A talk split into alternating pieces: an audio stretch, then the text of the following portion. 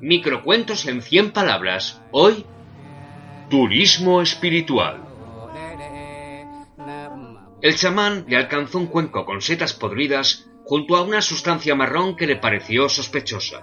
Oiga, no he viajado hasta este desierto a 20.000 kilómetros de mi casa para comer mierda seca.